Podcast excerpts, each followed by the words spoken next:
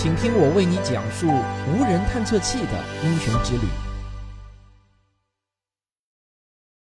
科学家们发现啊，我们的太阳呢，一定是一颗二代目恒星。什么意思呢？就是说啊，我们现在太阳系的位置，在太阳诞生之前，还有另外一颗更大的恒星。那颗恒星在五十多亿年前突然爆发，成为了一颗超新星，然后。这颗超新星爆发后呢，就留下了一片星际尘埃。这些星际尘埃在万有引力的作用下，就逐渐聚集起来，就像滚雪球一样，越滚越大。最后再次发生核聚变反应，成为了我们今天的太阳。那么，这个结论到底是怎么做出来的呢？科学家们凭什么就能肯定我们的太阳不是第一代恒星呢？原因就在于太阳系中有什么元素。在化学元素周期表上，序号越大的元素就越重。铁元素排在第二十六号。科学家们通过理论和实验证实，凡是比铁更重的元素，比如铜、银、金等，它们无法在恒星的核聚变熔炉中生成。唯一的生成途径呢，只能是靠超新星爆发时产生的那种超高温和超高压。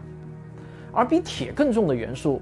又广泛的分布在我们的太阳系中，因此啊，它们只能来源于一次超新星大爆发后喷出的二手材料。当然，刚才我说的这些啊，是一个科学理论，而任何科学理论呢，都需要证据。那么，我们能不能在太空中找到更多的证据呢？最为重要的证据就存在于那些远离太阳的小天体上。这些小天体在太阳系形成的初期就被甩到了非常非常遥远的外太阳系，那是一个冰冷黑暗的世界，就像是一个冰箱一样，让原始的物质保持了初期的状态。偶尔呢，又会有一些小天体被大行星的引力拉扯而偏离了原有的轨道，掉进了内太阳系，那么它就会成为一颗彗星。这些彗星的轨道呢，多半又是一个非常扁的椭圆。一端在遥远的外太阳系，另一端在靠近太阳的地方。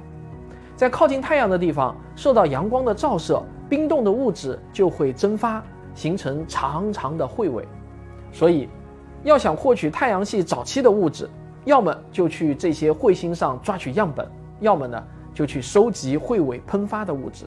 相比之下，收集彗尾的物质呢是更容易实现。这就是星辰号探测器的使命。星辰号的探测目标是维尔德二号彗星。那为什么是它呢？过去啊，这颗彗星每四十三年就靠近内太阳系一次。但是在一九七四年发生了一次事件，这颗彗星在路过木星的时候啊，被木星的引力拉扯了一下，它的轨道呢就变了，轨道周期呢因此缩短到了六年，轨道半径也大大的缩小。离地球最近的时候啊，跟到火星的距离差不了太多。更关键的是啊。这颗彗星刚绕着太阳转了五圈，它还基本保持着过去的样子，没有被外力所改变。所以呢，这颗彗星就是最佳的观测对象。那如何收集彗尾中的尘埃颗粒呢？最难的是不能破坏这些尘埃颗粒的形状。科学家们想到了一个巧妙的办法，就是用气凝胶去收集和保存这些颗粒。这个气凝胶呢，就相当于是一种。网格非常纤细的海绵，有些科学家啊把它们形象地称为固体烟雾，因为它们确实呢像烟雾一样轻，一大块固体几乎没有什么重量，甚至比同体积的空气还要轻。但是这种材料的强度却是能够承受相当于四千倍自身重量的压力。这种特殊的超级海绵的网眼大小呢刚刚好，粒子钻进去就出不来，会被卡在网眼里。但是它的密度呢，又是恰到好处，使得粒子进入的时候呢，又不会被损坏。这样一来呢，高速粒子打进气凝胶中就会留下轨迹，这就为辨别粒子提供了方便。这就好像啊，有一颗子弹打进了肥皂里，那么它就会留下一条清晰的弹道。星辰号的轨道设计呢，也是极其的复杂，总体外观是一个围绕太阳旋转的大椭圆，但是。这个椭圆又必须是恰到好处，能够刚好穿过维尔德二号彗星的运动轨迹，而且啊，时间又必须算得非常的准确，要刚好和维尔德二号彗星相遇。取完样之后呢，它继续沿着椭圆轨道运行，这个椭圆轨道也要刚好穿过地球轨道，而且必须和地球相遇，时间上呢又不能有丝毫的差错。在路过地球的时候，星辰号会把装着气凝胶的返回舱扔回地球，那这又是一个非常困难的事情。星辰号在发射后，首先利用地球的引力弹弓效应，以非常快的速度追上了维尔德二号彗星。两者的速度差越小，那么观察的时间也就越长。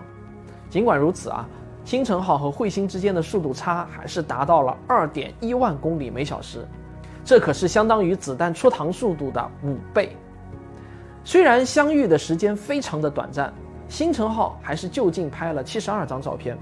这颗彗星的尺寸呢，大概是五千米左右，到处都是坑坑洼洼的，到处都在往外喷射着气体。在穿过彗尾的八分钟里，星辰号收集了大量的样本。星辰号呢，果然是不负众望啊，它精准的按照计划飞行。世界协调时，二零零六年一月十五日十时十二分，返回舱准确地掉在了犹他州的沙漠里。这个返回舱啊，那实在是来之不易，它可是在太阳系中转了一大圈才回来。它被送到了一个超级洁净的大厅中。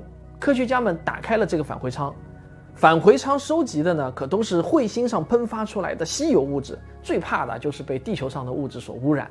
对气凝胶带回的样品进行分析，竟然动用上了全世界很多业余爱好者的计算机。原始数据呢，是来自于一台特殊的显微镜，它能够对气凝胶不同深度进行拍照，从表面开始啊，到深入样品一百微米，一层一层的拍照，就这样。一百六十万张图片被分发到互联网上，由每个业余爱好者的计算机来分析识别。这个分析程序啊，就有点类似于我们的屏保程序。你的计算机一有空闲，程序呢就会调用你的计算机的算力对图像进行分析。有一些照片呢是由业余天文爱好者人工识别的，因为从这些图像里分辨出微小的颗粒啊，靠机器呢很难。太小的粒子呢根本就留不下痕迹。只有大一些的颗粒能够留下肉眼可见的痕迹，来自彗尾的颗粒都有非常高的速度，因此呢，它们就像子弹打进肥皂那样，会留下一根明显的弹道。通过这种痕迹，就可以辨别出哪些颗粒来自于彗星。实际上，几百万颗粒子中能留下痕迹的是寥寥无几。弹道轨迹最长的呢，也不过只有一毫米，像零点一毫米这个量级的都不是很多。机器无法识别的图片，只有靠我们的人眼去识别。这时候呢，就是广大业余天文爱好者能为科学研究贡献力量的时候了。星辰号采集回来的样本带来很多的新发现。二零零九年，格达德飞行中心的团队报告，在一些微小的颗粒中发现了甘氨酸，那这是一种氨基酸。对这些甘氨酸进行的同位素检测，证明了这些物质它不可能来自于地球。这就证明。氨基酸作为一种构成生命的基本零部件，是可以通过彗星来传递的。另外一个出乎意料的发现呢，是颗粒存在硫化铁和硫化铜成分。这种矿物质啊，能在有水的地方形成，这起码说明彗星的温度没有想象的那么低，是有可能存在液态水的，而不是过去我们认为的它是一个巨大的脏雪球。过去啊，大家总认为彗星应该是长期处在低温下。不可能有任何的液态水，它应该就是一个冰雪颗粒和尘埃组成的脏雪球。那现在看来呢，还真不一定是这样的。总之，星辰号探测到的数据给我们带来了很多新的信息。过去我们根据有限的信息建立起来的模型，需要进行大幅度的修订了。过去啊，我们认为短周期彗星来自于柯伊伯带，冥王星就是柯伊伯带里最大的一个天体。从柯伊伯带掉进内太阳系的天体啊，往往会形成短周期彗星，但是那些长周期彗星则是来自于极其遥远的奥尔特云。长周期彗星的轨道周期往往在二百年以上。本来短周期彗星和长周期彗星的来源呢，似乎是泾渭分明，它们并不是一类。但是后来我们发现了一些介于两者之间的海王星外天体，那这种简单的划分呢，就发生了混乱。也让我们充分体会到了大自然的复杂性。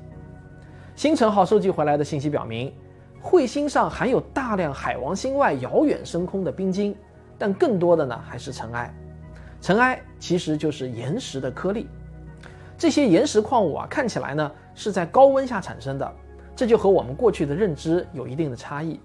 我们认为太阳系内的物质呢是分层的，岩石这种比较重的物质都集中在靠近太阳的地方。靠近太阳系的地方温度太高，只有熔点高的岩石才能凝固成固体。所以，四颗大型岩石行星都在太阳系的内圈，在更遥远的地方温度会更低。我们的太阳系存在一条雪线，过了这条线，温度就低到足以让水凝固成固体，也就是冰。那么再远一点啊，二氧化碳也会凝结成干冰。随着距离的增加，甲烷也会变成固体。所以呢，科学家们就判断，外太阳系啊应该是冰雪的世界，彗星包含的物质应该主要是冰雪才对。但是星辰号带回的信息和这个判断可并不相符。比如说，星辰号气凝胶中收集到的颗粒就包含两种岩石成分，其中一种是球粒物质，这是一种圆球形的岩石颗粒，只有在围绕太阳运动的过程中被高温烧烤到融化，然后又快速的冷却以后呢，才会形成这种原始球粒结构的陨石。另一种较为罕见的物质被称为钙铝难溶胞体，啊，英文简称呢叫 CAI。这是一种不规则的白色颗粒，这种罕见的化学组成，它只能形成于极高的温度之下。可是外太阳系是冰冷的世界，怎么又会有高温呢？所以说啊，科学家们就猜想，这些物质都是在太阳系还年轻的时候诞生于内太阳系的，后来啊才被扔到了太阳系的边缘地带。换句话说呢，这些物质都是在太阳系的早期形成的，但是。科学家们最初开发星辰号探测器，并不是为了找太阳系里诞生的物质，而是想寻找到前太阳系时期产生的物质。这就是那颗超新星爆炸以后到处散播形成的下一代恒星的材料。在星辰号收集到的物质之中，的确呢是含有微量的前太阳系时期的星辰物质，但是含量呢实在是太少了。所以说啊，彗星。并不是由其他恒星留下的物质所组成的，它们大部分呢是由太阳附近区域形成的物质所组成的，因此，它们提供了行星和卫星们在四十五亿年前如何形成的重要线索。在过去的天文学家们眼中啊，我们的太阳系是非常和谐有序的，内太阳系啊都是岩石行星，火星以外呢是小行星带。好，为什么会有小行星带呢？因为有一个超级大户木星。它的引力非常的强，在引力的撕扯下，在这个位置呢，就形成了小行星带。小行星带以外啊，是巨行星出没的世界。科学家们猜测，木星这样的大块头应该有一个雪球组成的内核，这里呢比较冷，应该到处都是冰球。冰球互相碰撞就粘在一起，越滚越大，最后达到了十几个地球的质量。当质量达到一定的界限，这个大雪球就获得了一个本事。那就是吸附比较轻的氢和氦，这两种元素啊是宇宙间最丰富的物质。于是木星就开启了赢家通吃的模式，仅仅一千年就从十几个地球质量暴涨到了三百一十二个地球质量，成为了我们太阳系中最大的行星。土星比木星呢要稍微差一些，没有抢过这个大师兄，所以啊论质量它比木星要小。老三和老四就是天王星和海王星呢，那只能抢到一些残羹剩饭，但是他们抢到的这些剩饭中呢，甲烷比例高了一些，因此啊，他们看上去呢都是蓝色的。在过去啊，我们的科学家们大致呢就是这么描述太阳系的形成过程的：似乎太阳系啊总是根据温度来内外分层，成分各有差异，轨道和谐有序。现在看来啊，太阳系早期根本就不是这么宁静。内圈外圈的物质在频繁的交换，也就是说啊，有的天体被甩出去，有的天体呢会掉进来。现在科学家们也开始怀疑，气态巨行星的内核到底是不是一个大雪球呢？是不是有可能尘埃占了大多数，是一个泥球呢？从星辰号的发现来讲，这个想法呢还真的是有依据的。如果说大行星是搭建好的建筑物，彗星就是没有能用上的砖头瓦块和建筑垃圾。成分应该是差不多的。尽管星辰号带回了丰富的信息，但这对于彗星来讲仍然是管中窥豹。继星辰号之后，2005年，深度撞击探测器以每小时3.7万千米的速度撞击了坦普尔一号彗星，激发出了大约一万吨物质。地上和太空中的望远镜紧盯着坦普尔一号卫星，短时间内呢就收集了大量的数据和资料。星辰号在把返回舱扔回地球以后，还专门变轨去了坦普尔一号彗星附近，看看这个家伙啊被撞成了什么样子。我国在太阳系深空探测方面呢也不甘落后，小行星探测器郑和号已经列入了我们的国家计划，目标啊是从小行星上带回一公斤的样品。预计呢是二零二二年发射。我们的哲学家总是在问：我们是谁？我们从哪里来？或许啊，这两个问题的答案就藏在那些远离太阳的遥远小天体上，因为它们就是太阳系的活化石。我相信，人类的太阳系考古行动永远不会停止，这是我们每一个人深藏于内心的本性所驱使的。好，感谢收看，咱们下期再见。